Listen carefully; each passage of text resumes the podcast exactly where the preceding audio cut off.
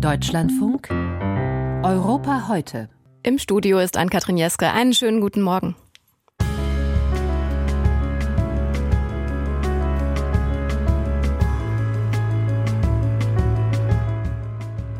Der britische Premier Rishi Sunak hat gestern einen härteren Kurs in der Migrationspolitik angekündigt.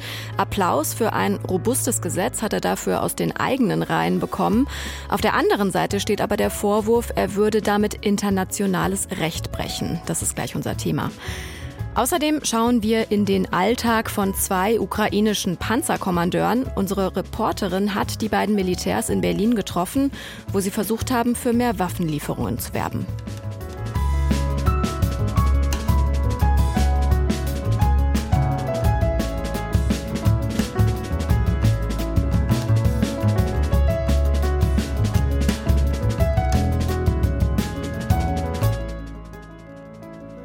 Rishi Sunak ist noch nicht einmal ein halbes Jahr im Amt, hat den migrationspolitischen Kurs in Großbritannien allerdings schon verschärft. Das fing an mit der Ankündigung einer stärkeren Überwachung des Ärmelkanals, um die Migration von Frankreich nach England zu beschränken. Nun soll es weitergehen. Gestern stellte Sunak im britischen Unterhaus ein Gesetzespaket vor, das dazu führen könnte, dass Geflüchtete kaum noch Asyl beantragen können. Christine Heuer ist unsere Korrespondentin in London. Was genau sind denn Sunaks Pläne? Also wer illegal ins Land kommt, der soll interniert werden. Die oder diejenige hat dann auch kein Recht mehr, einen Asylantrag in Großbritannien zu stellen. Illegal Eingereiste müssen nach spätestens 28 Tagen abgeschoben werden in ihr Herkunfts- oder in ein sicheres Drittland. Wir erinnern uns, dass äh, da Ruanda das äh, Land der Wahl sein könnte, das erste Land der Wahl. Wer einmal illegal eingereist ist, der darf außerdem nie wieder ins äh, Königreich kommen kommen, sich hier niederlassen oder gar die britische Staatsangehörigkeit beantragen, alles gestrichen. Also diese Menschen kommen einfach nicht mehr vor in Großbritannien. Das sind die Pläne der britischen Regierung. Sie haben das gesagt, man soll dann kein Recht haben, einen Asylantrag zu stellen, wenn man illegal ins Land einreist. Wie könnten denn dann Flüchtlinge im Vereinigten Königreich überhaupt noch Asyl bekommen? Gibt es da noch eine Möglichkeit? Ja, wenn sie legal ins Land gekommen sind, dann dürfen Menschen, die äh, aus Fluchtgründen hier sind, Asyl beantragen.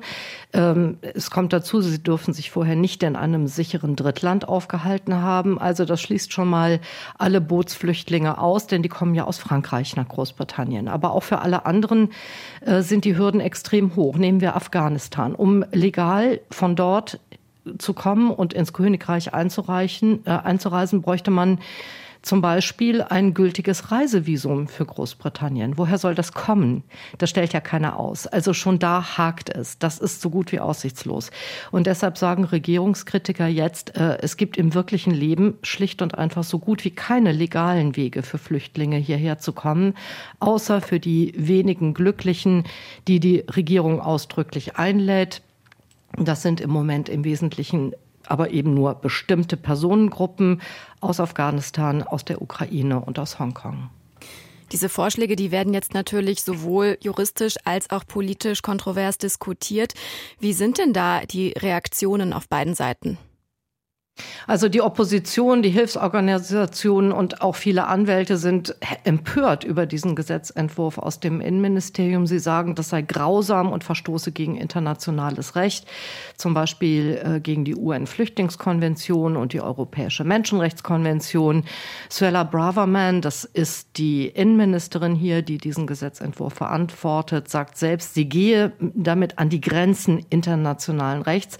Also da sind Klagen vorprogrammiert funktioniert. Dann sagen viele Kritiker, dass dieser Regierungsplan auch gar nicht umsetzbar ist, weil äh, trotzdem weiter Flüchtlinge über den Ärmelkanal kommen werden, äh, weil die Regierung weder das Geld noch die Kapazitäten haben wird, sie alle rasch abzuschieben. Und dann ist ja auch die Frage, wohin eigentlich genau. Das Abkommen mit Ruanda zum Beispiel wird seit vielen Monaten vor Gerichten verhandelt. Es ist noch kein einziger Flüchtling dorthin ausgeflogen worden und nun soll das alles plötzlich ganz schnell klappen. Die Kritiker sagen deshalb, deshalb. Das Gesetz soll vor allem den Eindruck unerbittlicher Härte gegen die Bootsflüchtlinge erwecken und die Stimmung im Land anheizen, damit die Tories sich als Hardliner in der Migrationspolitik äh, profilieren können. Das spricht hier viele Wähler an. Diese Bootsflüchtlinge sind hier ein Riesenthema.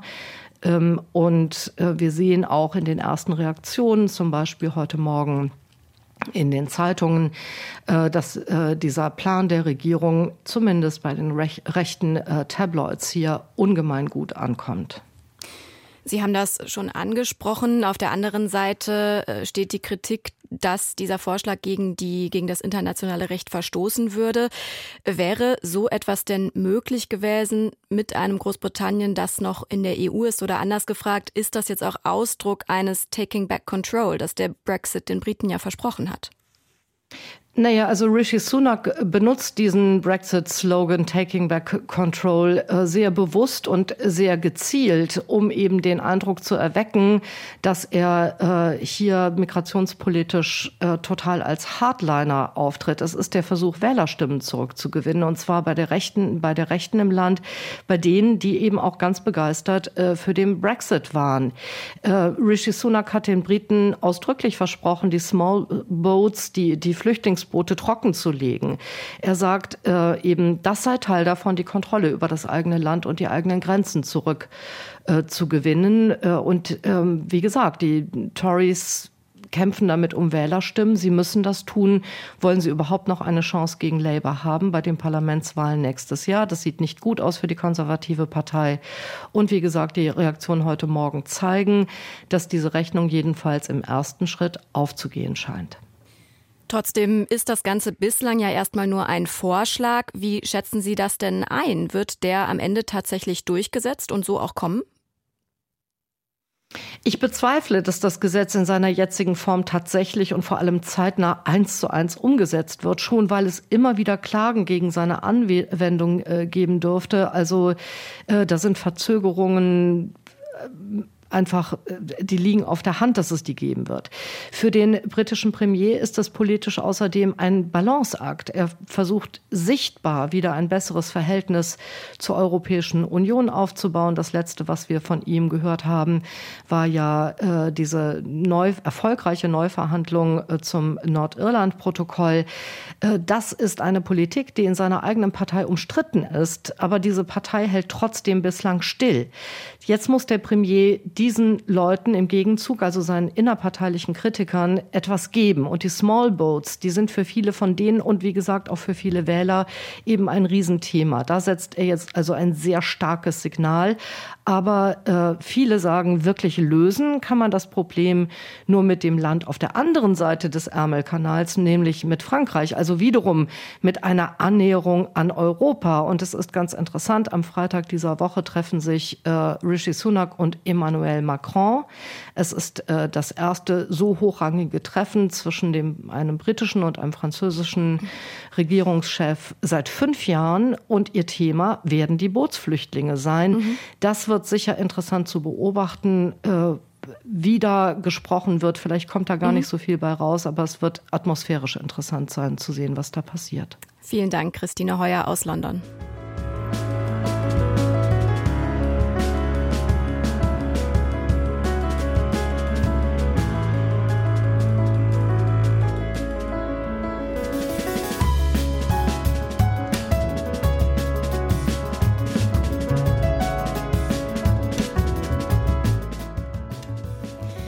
Waffen scheinen knapper zu werden im Krieg in der Ukraine und zwar auf beiden Seiten. Das zeigt sich vor allem im besonders umkämpften Gebiet an der Front in Bachmut.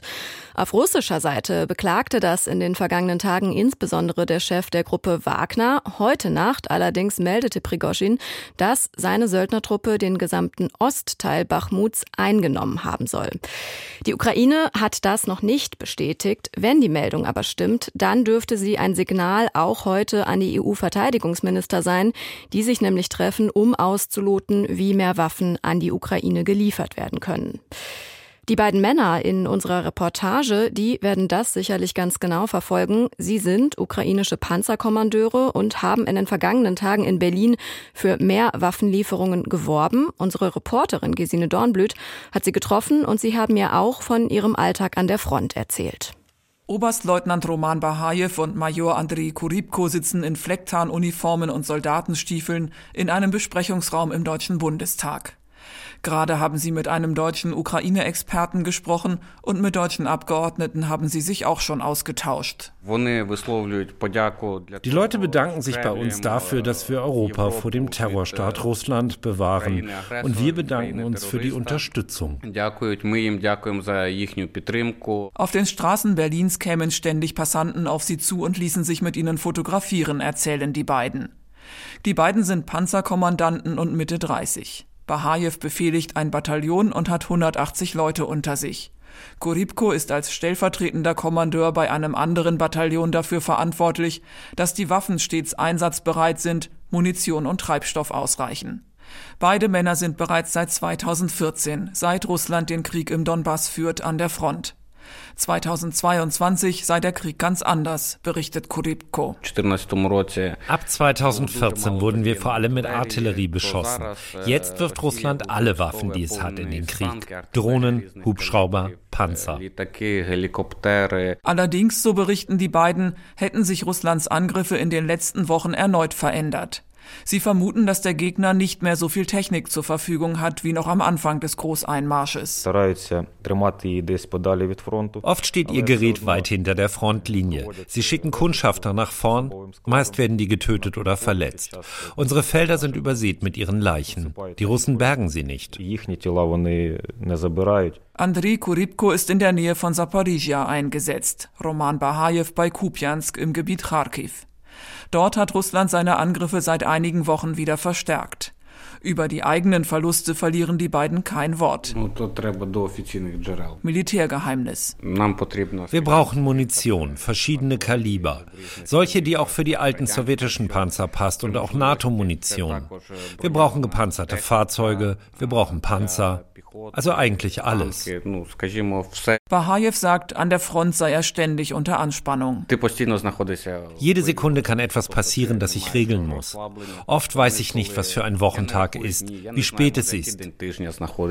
Über die Jahre haben beide Strategien entwickelt, mit den grauenhaften Erlebnissen an der Front umzugehen. Wenn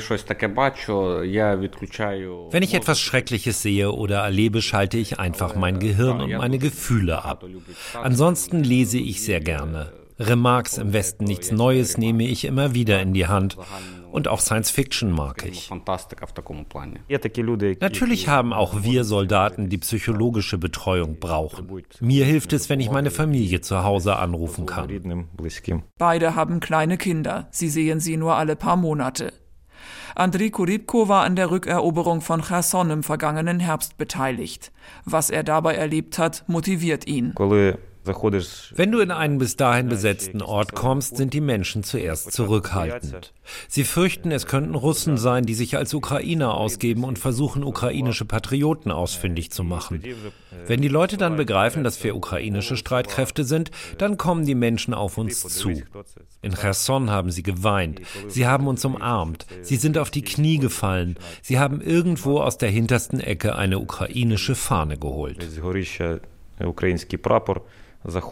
Genau so wollen die beiden das gesamte Staatsgebiet der Ukraine befreien, auch die Krim. Wir werden diesen Krieg zu Ende führen, denn wir wollen nicht, dass die nächste Generation auch noch damit zu tun hat. Und dazu brauchen wir mehr Waffen und mehr Munition. Gesine Dornblüt hat für uns in Berlin zwei ukrainische Panzerkommandeure getroffen.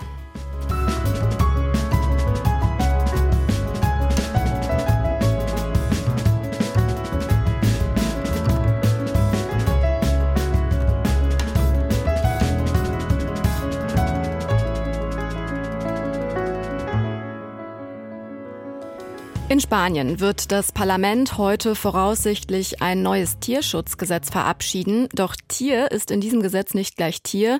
Jagdhunde werden darin deutlich schlechter geschützt als Hunde, die als Haustiere gehalten werden. Was sich jetzt erstmal vielleicht nach einem Nischenthema anhört, das ist, wenn man genauer hinschaut, sagt es doch etwas ganz Grundsätzliches aus über den Umgang des Menschen mit Tieren. 50.000 Jagdhunde werden in Spanien nämlich jährlich zum Ende der Jagdsaison von Menschen ausgesetzt oder direkt getötet. Warum auch das neue Tierschutzgesetz dagegen nichts unternimmt, das berichtet Hans-Günther Kellner.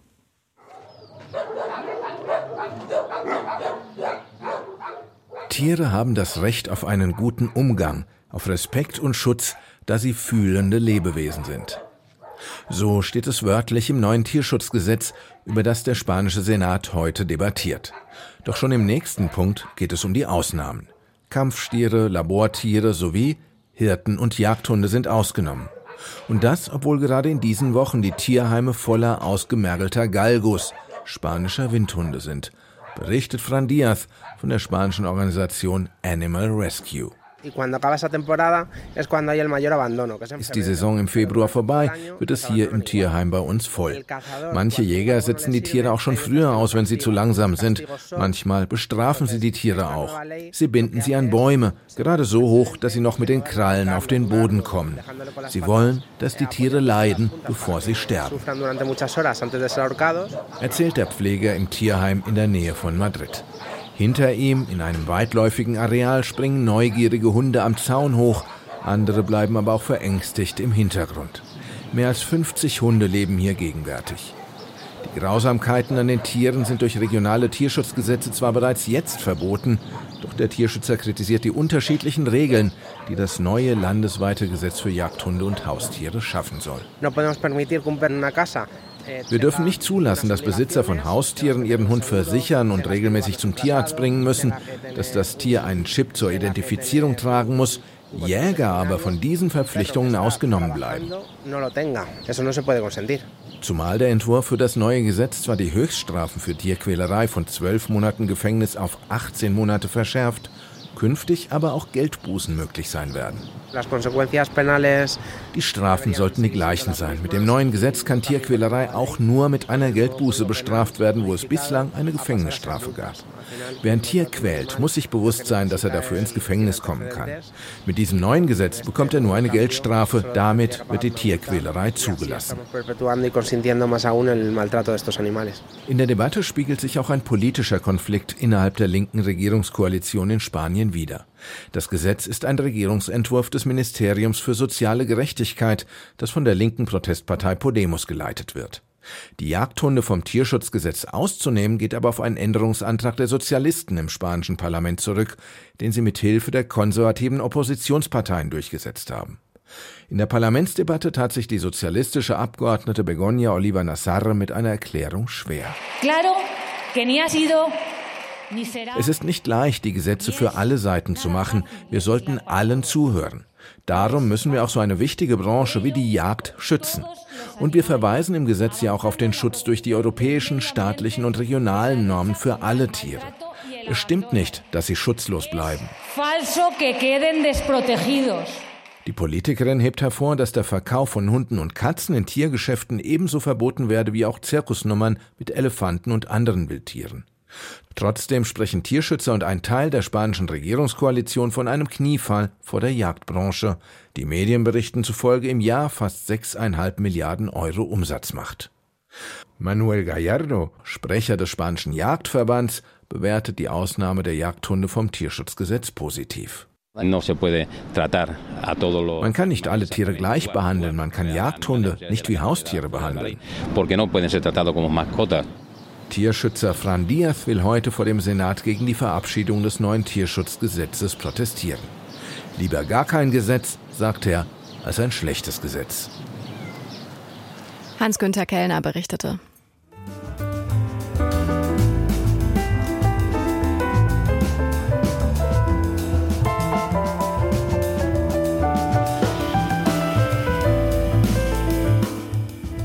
Das war die Sendung Europa heute. Ich bin Ann-Kathrin Jeske und bedanke mich bei Ihnen bis hierhin fürs Zuhören.